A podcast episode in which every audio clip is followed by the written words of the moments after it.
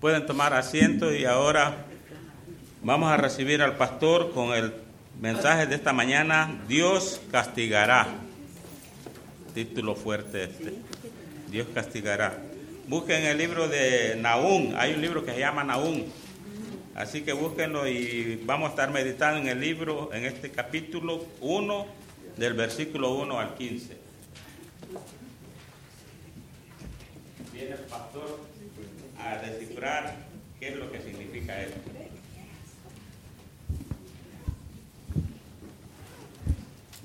Muy buenos días hermanos, uh, gracias hermano Roberto por dirigirnos a cantar alabanzas al Señor, uh, gracias a los hermanos uh, Rossi, Dios mediante el próximo domingo tendremos unos micrófonos, tuve el placer de poder escuchar porque viene el sonido para acá, todo lo que hacen y, es mucho más de lo que yo hago, porque yo lo que hago es ring, ring, ring y ya, no más, pero eh, pues, pues hacen cantar la guitarra. Entonces será una bendición el próximo domingo, ah, que se podrá escucharlos un poco mejor. Los hermanos uh, Martínez están ah, ausentes, están en Katy, tenían un compromiso que hacer y Dios mediante estarán de vuelta.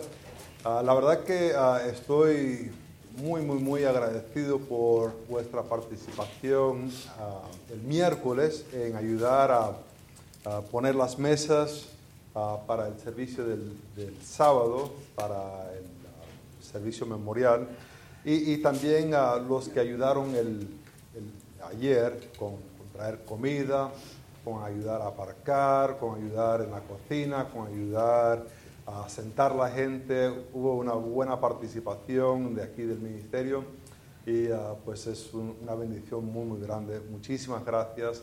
Ah, justo ayer estaba pegando un poquito de sol, ¿verdad que sí? Ah, y había gente afuera ayudando a la gente a aparcar y pues era una bendición muy grande.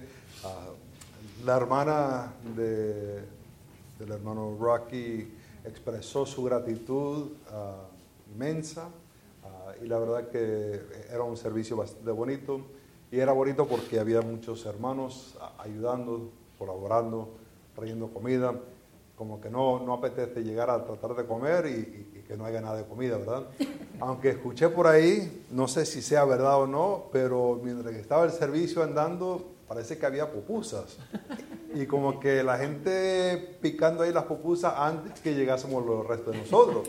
Yo no sé, es lo que he escuchado por ahí. Ah, pero bueno, hay que, hay que orar que Dios convence ese, ese corazón de arrepentirse. Ah, porque yo cuando pasé yo no vi pupusas. ¿eh? Ah, lo comento nomás.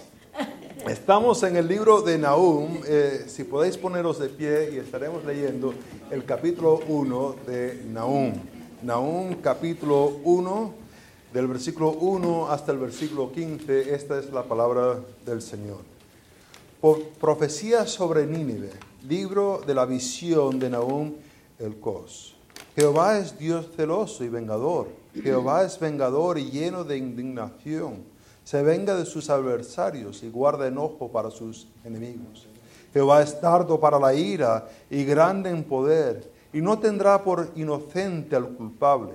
Jehová marcha en la tempestad y el torbellino, y las nubes son el polvo de sus pies. Él amenaza el mar y lo hace secar, y agosta todos los ríos. Asán fue destruido y el caramelo la flor del Líbano fue destruido. Los montes tiemblan delante de él y los collados se derriten. La tierra se conmueve a su presencia, el mundo y todos los que en él habitan. ¿Quién permanecerá delante de su ira? ¿Y quién quedará en pie en el ardor de su enojo? Su ira se derramará como fuego y por él se allende las peñas. Jehová es bueno, fortaleza en el día de la angustia y conoce a los que en él confían. Mas con indignación impetuosa consumirá a sus adversarios y tinieblas perseguirán a sus enemigos. ¿Qué pensáis contra Jehová? Él hará consumación, no tomará venganza dos veces de sus enemigos. Aunque sea como espinos entretejidos este empapados de su embraguez, serán consumidos como horazca completamente seca. De ti salió el que imaginó mal contra Jehová, un consejero perverso. Así ha dicho Jehová, aunque reposo tenga y sean tantos aún, así será tallados, él pasará. Bastante te ha afligido y no te afligirá ya más, porque ahora quebraré su yugo sobre ti y romperé sus conyugas. Mas acerca de ti mandará Jehová que no quede ni en memoria de tu nombre, ni ah, de la casa de tus dios, destruiré eh, escultura y estatua de fundación. Ahí pondré tu sepulcro, porque fuiste vil. He aquí sobre los montes los pies del que trae buenas nuevas, del que anuncia la paz. Celebra, oh Judá, tus fiestas y cumple tus votos, porque nunca más volveré a pasar por ti el malvado. Ah, pereció del todo. Oremos. Padre Santo, gracias por esta, esta mañana donde podemos ah, reflejar en tu persona. Te pido, Padre Santo, que al meditar lo que nos ah, revela aquí, podemos ser transformados a la imagen de Jesucristo. Sabemos que esta es tu voluntad y sabemos que tú usas tu palabra y tu espíritu lo mueve dentro de nosotros, en, nuestros, en nuestro ser, en nuestras mentes, para que podamos procesarlo, entenderlo, ser iluminados, no para tener más información, pero para ponerlo por práctica, ponerlo por obra. Te pido, Padre Santo, que podamos entender esta profecía y lo podemos aplicar a nuestras vidas. En el nombre de Cristo lo pido. Amén. Podéis sentaros. ¿Habéis tenido alguna vez una experiencia que era mala, que en su momento uh, oye, esta cosa, esta situación está fatal, fatal, fatal. Pero al desarrollarse te diste cuenta que lo que era malo en verdad era una situación bastante buena que a, su momento cuando fue introducido dice, esto, esto está fatal. Pero al tiempo de desarrollarse te diste cuenta, sabes que esto era bastante bueno. Gracias a Dios que esto ha ocurrido. Ah, pienso en la persona que se llama uh, Corey ten Boom. Era una chica de, ah, de, los Países Bajos, de Holanda. Su, su padre era relojero tenía una tienda ahí y su padre tenía mucha carga para ayudar a los judíos durante la Segunda Guerra Mundial. Él tenía un sitio donde él escondía a los judíos y llegaban los alemanes y, y buscaban. Y una vez sí los encontró y, y, les dijo que no los iba a arrestar si prometiesen no hacerlos más, no estar escondiendo a los judíos en su, en su casa y en su tienda. Eh, el hombre dijo, yo no puedo prometer eso. Ah, mientras que tenga la oportunidad, seguiré escondiendo a los judíos. Entonces el alemán que lo iba a soltar los arrestó. A él lo envió a un campo de concentración. A sus dos hijas, Betsy y a Corey, la enviaron a uno que está afuera de Berlín, que se llama Ravensbrück. Ahí enviaron sus dos hijas y estaban, y, al entrar donde tenían que dormir, el dormitorio donde estaban, estaba lleno, pero lleno, lleno de piojos. Lleno. el, colchón casi se movía con todos los piojos que estaban ahí. Y, estaban ahí acostados ellas y, y Betsy le recuerda a Corey que en todo hay que agradecerle a Dios. Y Corey le dice, ¿por los piojos? Sí, por los piojos. Hay que agradecerle a Dios por los piojos. ¿Cómo se le puede agradecer a Dios por los piojos? Dice, yo no sé, pero Dios dice, hay que agradecerle a Dios en todo. Entonces esa noche antes de dormir, separados de sus padres, allá a la de Berlín, agradecieron a Dios por los piojos. Al pasar el, el tiempo, se dieron cuenta que los soldados alemanes entraban a, los otros dormitorios, pero al dormitorio donde ellos estaban casi no entraban, casi, casi ni se asomaban. Y se dieron cuenta que eh, los piojos que ellos estaban agradeciéndoles a Dios, mantenían a esos soldados afuera, no querían entrar, no querían ellos tener los piojos. Y eso que ellos pensaban que era malo, era lo que les daba libertad para ellos tener estudios bíblicos, a leer la palabra de Dios juntos y animar a las otras chicas ahí en ese dormitorio. Lo que empezó como algo bastante feo, Dios lo usó para mantener los soldados afuera y ellos podían animar a las otras chicas allá. Eh, vemos aquí en Nahum que eh, está introducido, dice, profecía sobre Nínive. E, esa palabra profecía en verdad es como ah, una proclamación o una exposición sobre Nínive. Puede, puede ser que es eh, a Nínive, algunos lo han entendido de esa manera, que esta es una profecía para Nínive, para ellos recibirlo, pero también se puede entender como es una profecía sobre es decir, de que va a ver los acontecimientos de que le va a ocurrir a Nínive y se va a hacer alguna proclamación. E, es decir, le va a pasar algunas cosas a Nínive y el profeta va a tomar eso lo que va a ocurrir y lo va a aplicar a la vida de Israel. Y, creo que esa es la mejor manera de entenderlo, porque la verdad no vemos que Dios llama a Nahum a ir a Nínive a darle esta profecía sino que esto es algo que Dios dice al profeta, esto es algo que yo voy a hacer a Nínive y quiero que lo escribes a Israel para que ellos lo puedan aplicar. Ahora, a veces hay la tentación de ver diferentes cosas que ocurren en el mundo y tratar de darle una interpretación como Nahum le da a la destrucción de Nínive. Ah, por ejemplo, cuando pasó el huracán Katrina y destruyó a, a Nueva Orlando, a New Orleans, ahí había muchos predicadores que empezaron a decir cosas que este era el juicio, y puede ser que sea, pues la verdad que no tenemos revelación que concuerda esa tormenta con esa destrucción por el pecado. Entonces, a veces hay que tener cuidado. Donde Dios revela y dice, yo estoy castigando por este pecado, pues uno puede con toda autoridad decir, mira, esto ocurrió porque Dios lo hizo. Pero a veces Dios causa calamidad, causa destrucción, pero no por pecado. Pienso en la vida de Job, que había hecho Job, pero Dios introduce sufrimiento en la vida de él. Y claro, ¿qué hicieron los amigos?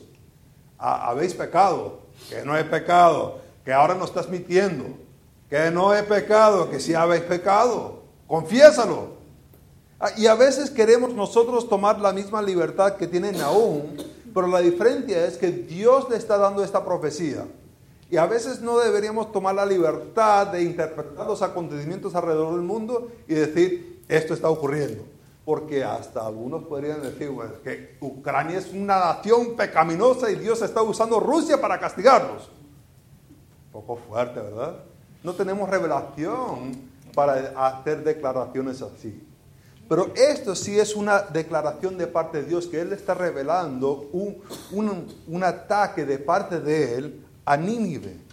Y es para una audiencia que es Israel, para tomar atención, para, eh, va a ser de consuelo para ellos. Pero también para recordarles que Dios castigará. Dios castigará. Ahora, lo que vemos es que este, este libro es de la visión de Nahum. Dios revela de diferentes maneras. A veces revela por medio de hablar y, hay una voz audible. A veces revela por, parece que es una persona que está ahí. Pienso en, Abraham cuando vio a, Dios que viene y, le habla y le dice, ah, le, voy a contar lo que voy a hacer con, ah, Sodoma y Gomorra. Y, ya que está Lot allá, se lo voy a contar. y parece una persona y están hablando. Pero en esto, la manera de revelarse lo está revelando por una visión. Acciones. Estás viendo acciones, cosas que están ocurriendo. Y de lo que estás viendo que está ocurriendo, te pones a escribirlo.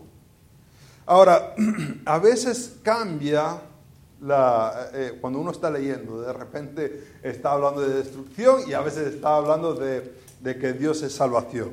Y uno dice, ¿por qué es así? Que, parece que no concuerda uno con el otro. Parece que no hay una lógica, ah, una secuencia lógica de, su desarrollo.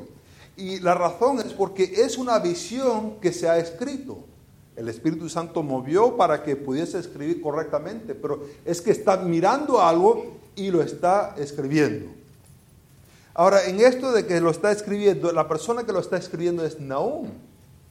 Ahora, ¿quién es este Naúm? Pues ni idea. Hay, teorías de quién puede ser este Naúm.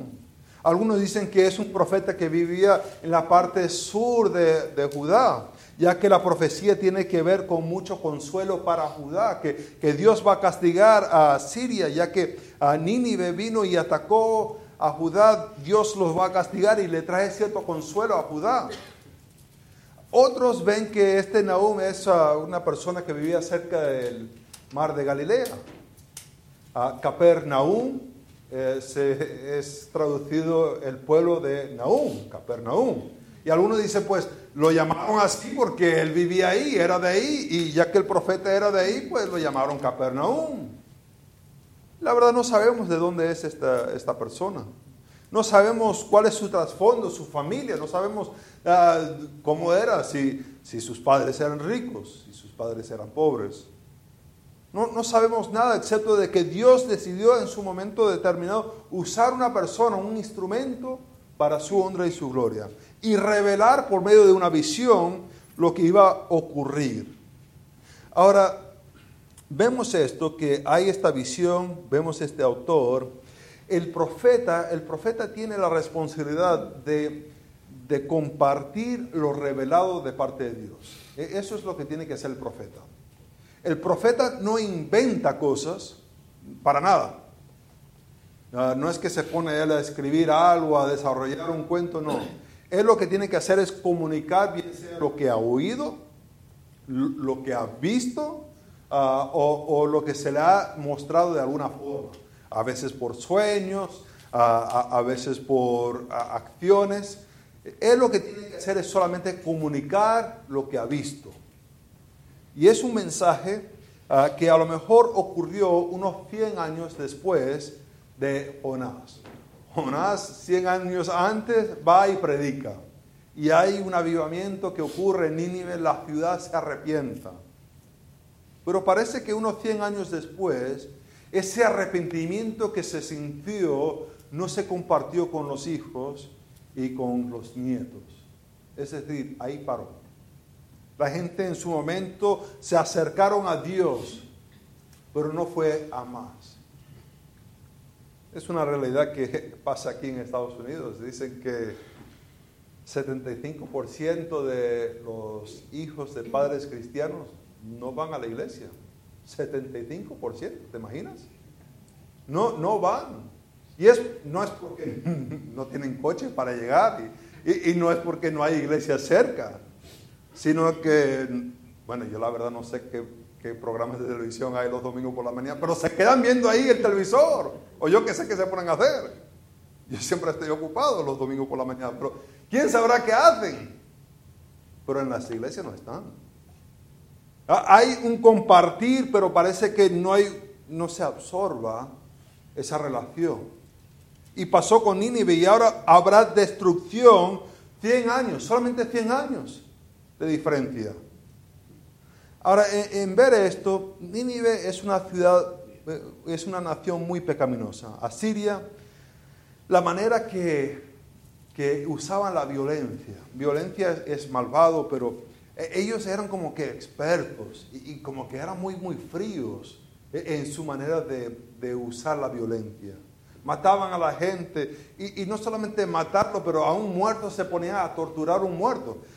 Hay, que ser muy, muy, feo para andar torturando a un muerto. ¿Para, qué? Si no el, mismo placer de, de seguir haciendo cosas malvadas a la persona. E, ellos como que les sacaban un placer de, de aún seguir torturando a la persona ya muerta. Eran muy, muy malvados. Y Dios tiene un mensaje para ellos que en verdad es un mensaje para Israel. Ahora, Dios juzgará a los malvados, Él castigará a los malvados. pero será tu salvación si vas a Él.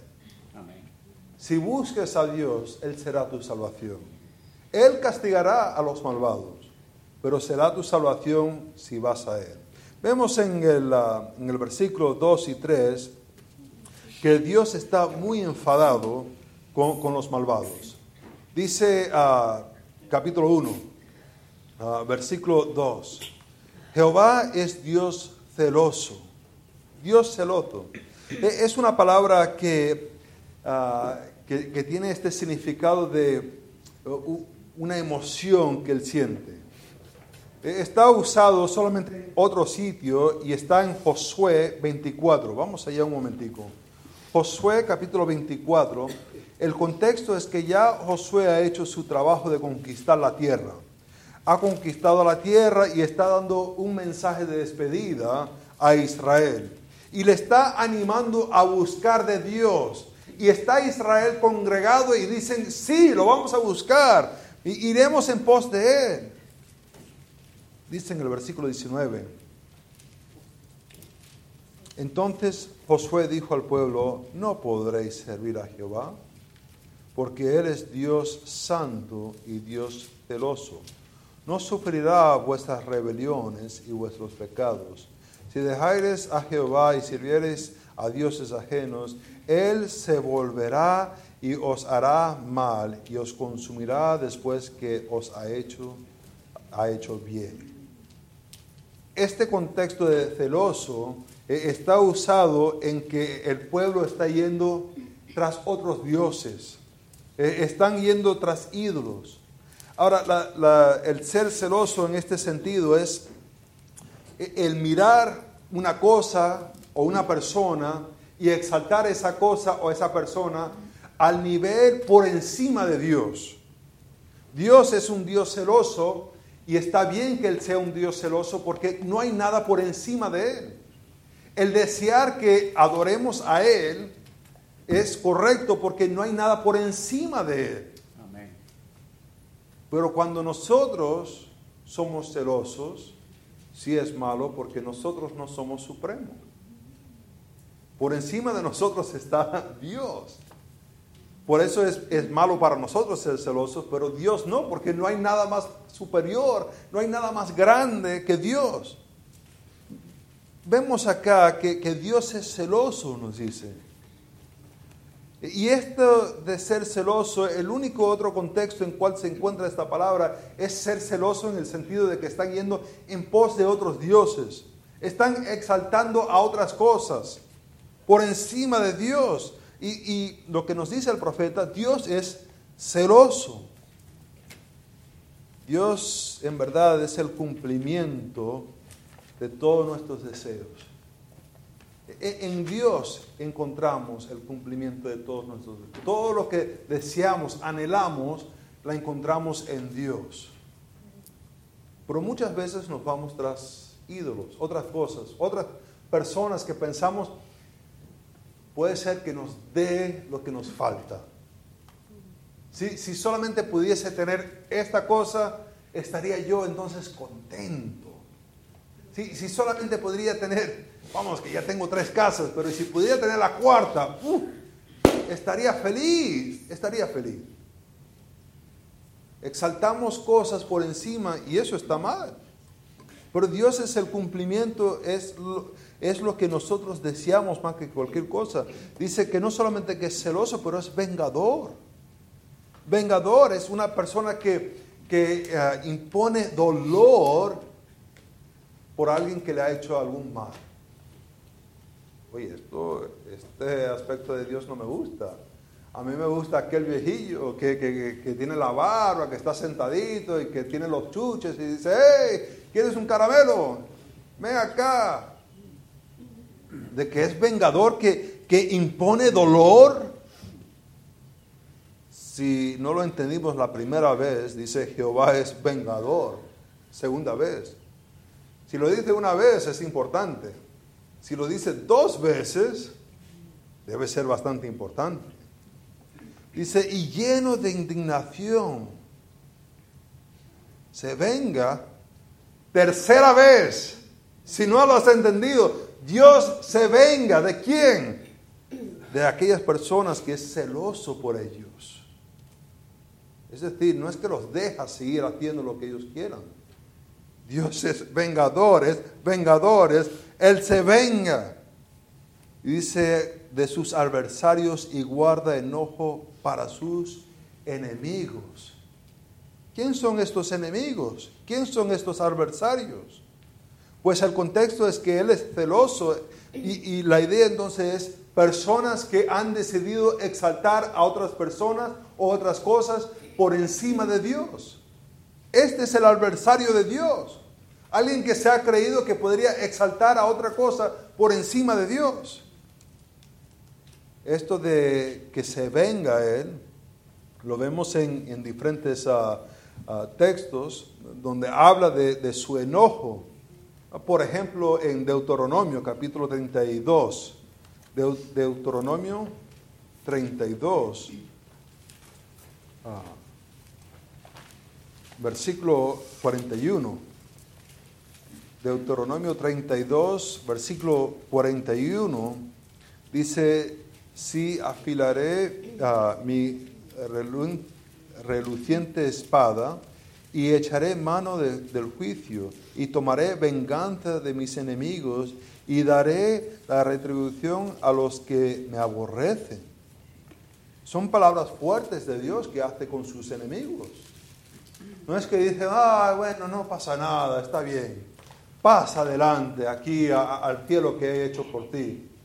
No, eh, son palabras fuertes de una espada, de, tener venganza. Dice en el versículo 43, alabad naciones a su pueblo, porque él vengará la sangre de sus siervos y tomará venganza de sus enemigos y hará expiación por la tierra de su pueblo. Son palabras fuertes de Dios. No es uno de estos abuelillos que están allá que, que, solamente lo que quieren hacer es reunir todo. No, es un Dios de, ira, que se va a vengar. No comparte su gloria con nadie. Dice en el versículo 3 de Nahum capítulo 1, Jehová es tardo para la ira y grande en poder. Tardo no significa que no ocurrirá. Y eso creo que es lo lamentable, que muchas veces amanecemos día tras día y decimos, pues no he visto yo ninguna condenación. No he visto yo ninguna destrucción. Pues voy a seguir en lo mismo. No pasó nada. Hice ayer este pecado y, y pues no pasó nada. Amanecí, mira, el sol está afuera. Es tardo, pero no significa que no va a juzgar. Y dice que es gran poder. No tendrá por inocente al culpable. Va, va, va a castigar al culpable. ¿Dónde está Él? Dios está en la tempestad, está en la tormenta. En el remolino está Él. Las nubes son el polvo de sus pies. Ahora nosotros miramos hacia arriba para ver las nubes, ¿verdad? Pero las nubes están a los pies de Jesús. E, es decir, que es tan grande que el caminar es como nosotros caminar por el polvo. Nosotros tenemos que mirar hacia arriba para poder ver las nubes y Dios mira hacia abajo. Es un Dios de gran poder. Ah, este Dios de gran poder, Él va, Él está enojado con, con los malvados. Ahora, ¿quién son estos malvados?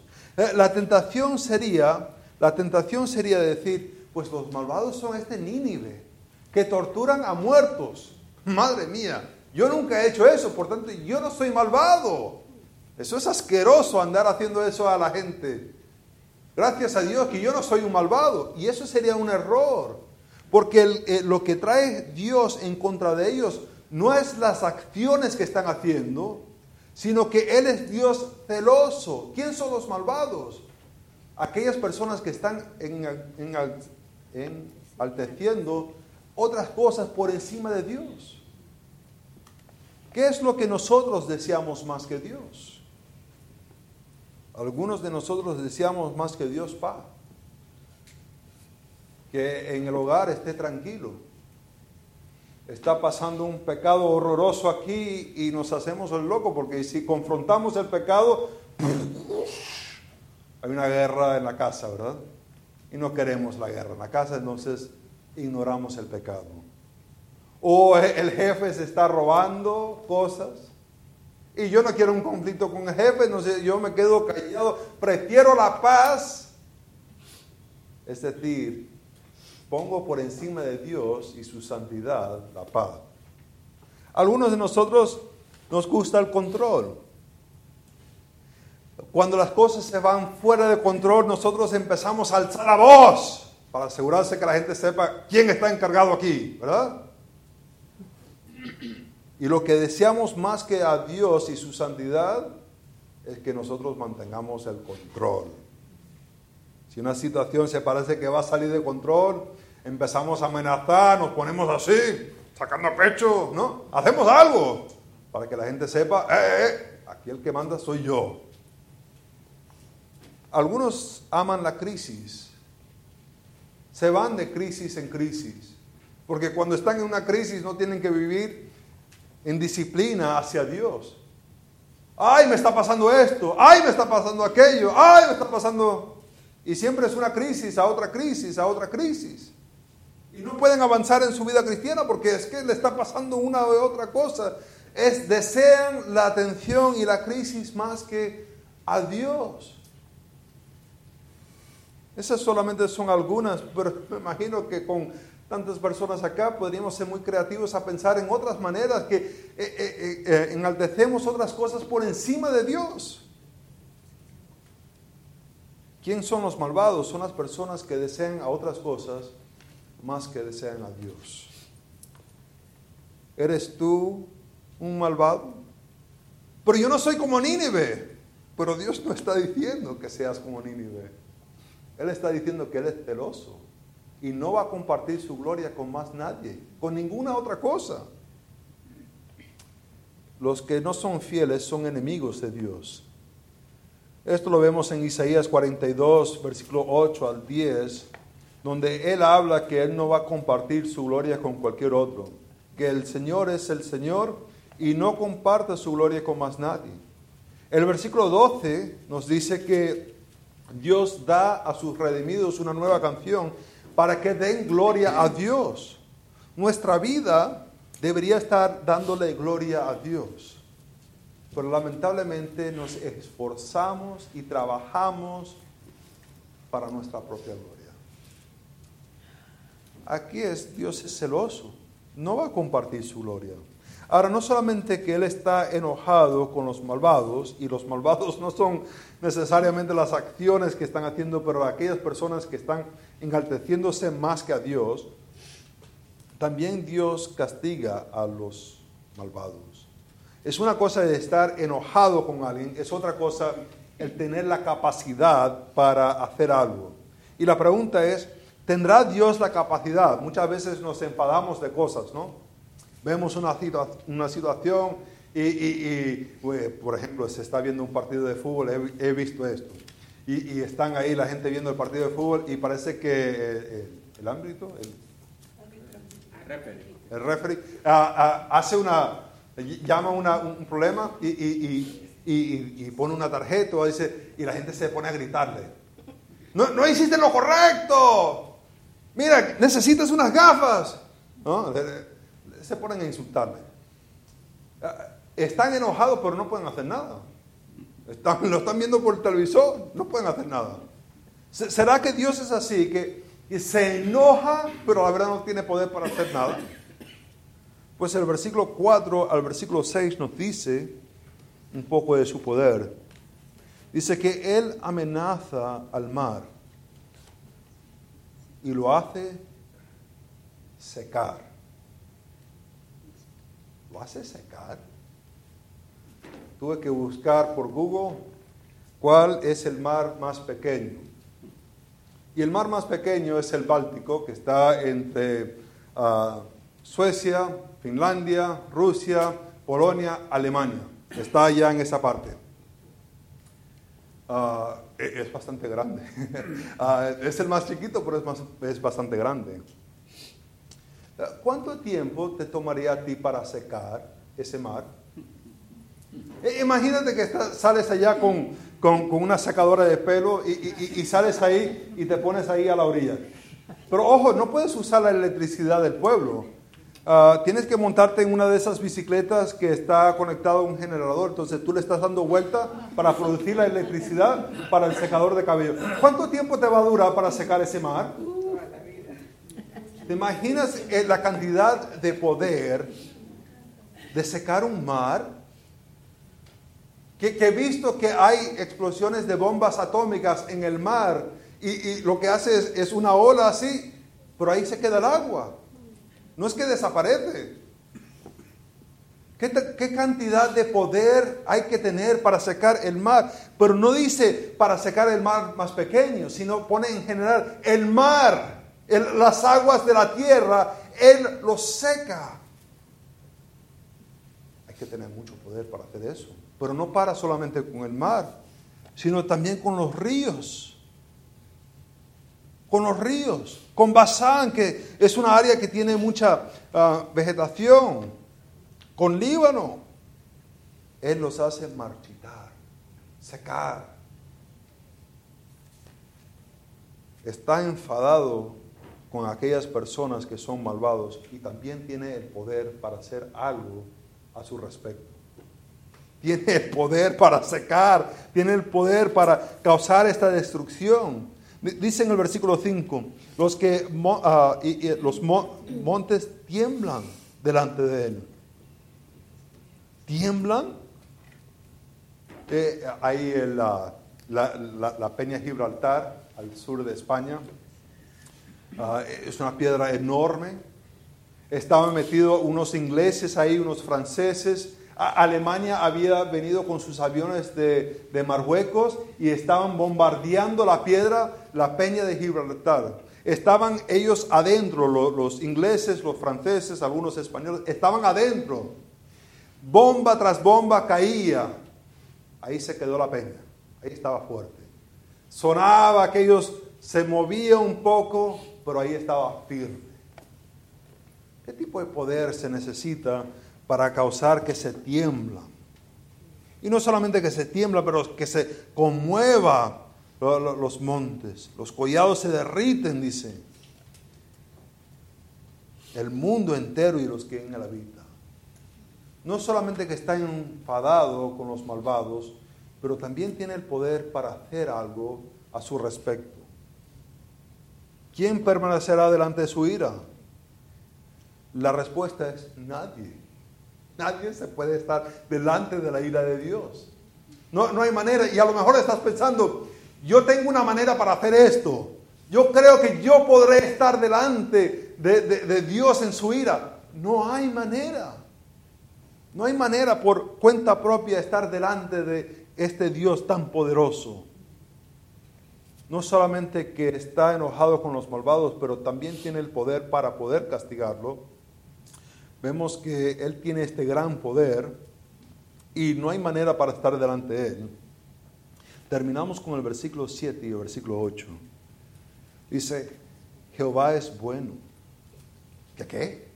Aquí como que cambia la cosa. No estuvimos hablando de la destrucción de, de esto y ahora de repente dice que como que parece que es otro autor o, como que estaba haciendo un copy-paste y, puso este texto fuera de orden o no sé qué.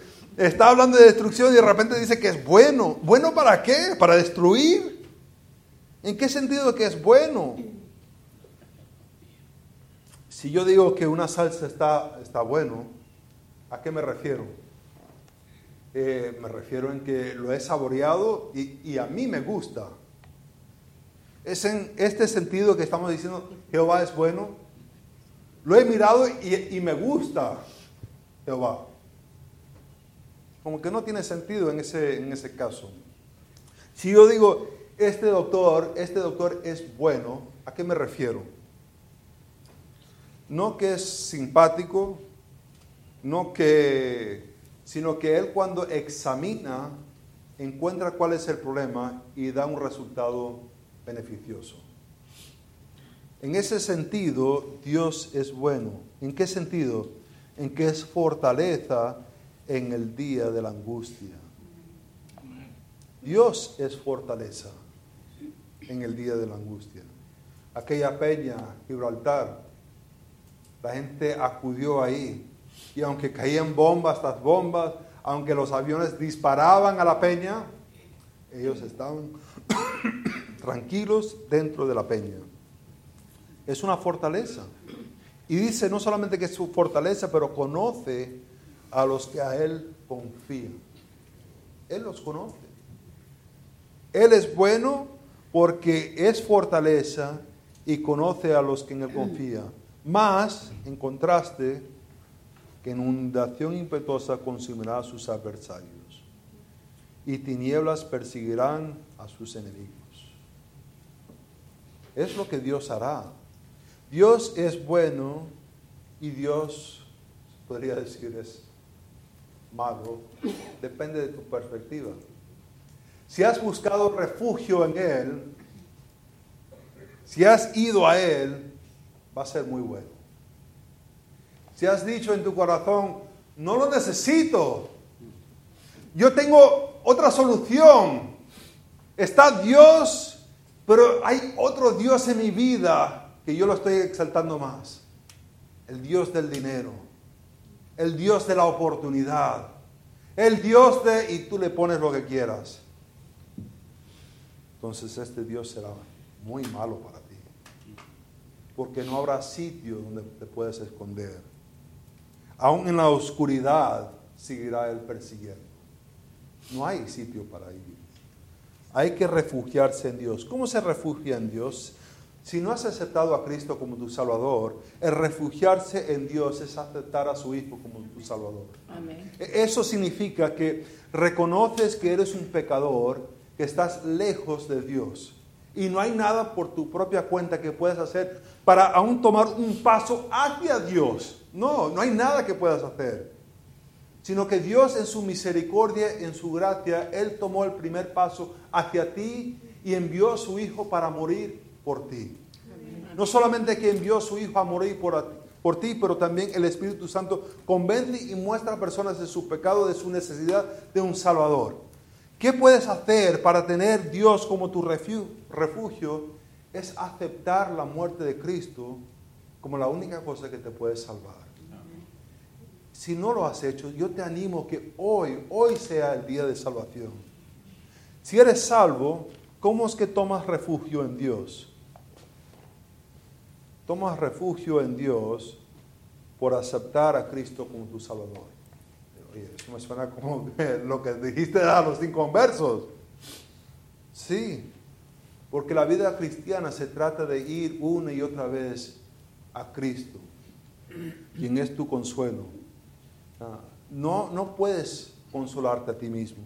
No puedes controlar tu pecado tú mismo. No puedes crecer espiritualmente. ¿Cómo lo vas a hacer? Tienes que ir una y otra vez a Cristo. Tomamos la Santa Cena para qué? Para recordarnos de nuestra necesidad de un Salvador. Tomamos el pan, tomamos la copa, ¿para qué? Necesitamos no es que tomamos una decisión de ser salvos y ya el resto lo hacemos nosotros. No, es el problema que Pablo tenía con los hermanos de Gálatas. Empezaron la vida cristiana espiritualmente y después querían hacer los restos carnalmente. No. ¿Cómo encontramos refugio en Dios? Acudiendo a Cristo. Dios castigará a los malvados, pero si vas a Él hay salvación. ¿Recuerda Corey ten estaba ahí en una situación bastante mala. Pero esa situación mala les trajo más cerca a Dios y pudo ella animar a otras personas a buscar a Dios. Nínive está en una situación bastante mala. Tienen la ira de Dios sobre ellos y Dios los va a destruir. Pero sabiendo que estás para recibir la destrucción de Dios, te pone en una muy buena situación porque puedes ir y buscar refugio Pero tienes que ir a buscar refugio. Amén.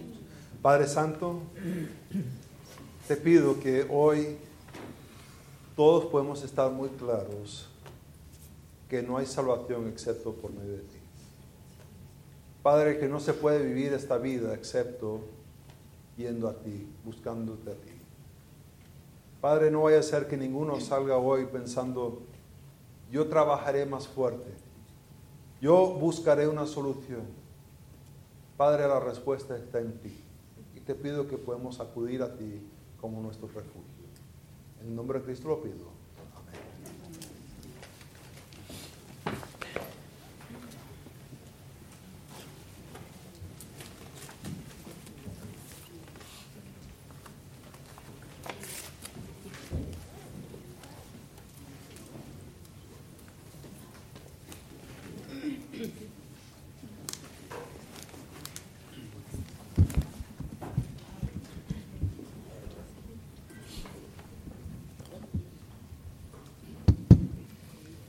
Nos alegramos de ver a la hermana Yadira nuevamente con nosotros esta mañana, hermana. Gracias al Señor que ya está bien. Por lo menos su presencia nos indica eso. Qué bien, ¿verdad? Hemos meditado en la palabra del Señor y me llamó la atención algo que dijo el pastor que dice que Dios es celoso y eso es correcto, porque no hay nadie más grande y santo por encima de Él. Y el celo mío dice, no es bueno, porque yo no soy supremo. En nuestra vida nada debería estar por encima de Dios. Yo me quedo con esto. Hemos llegado, hermanos, al final. Vamos a cantar un último himno. Y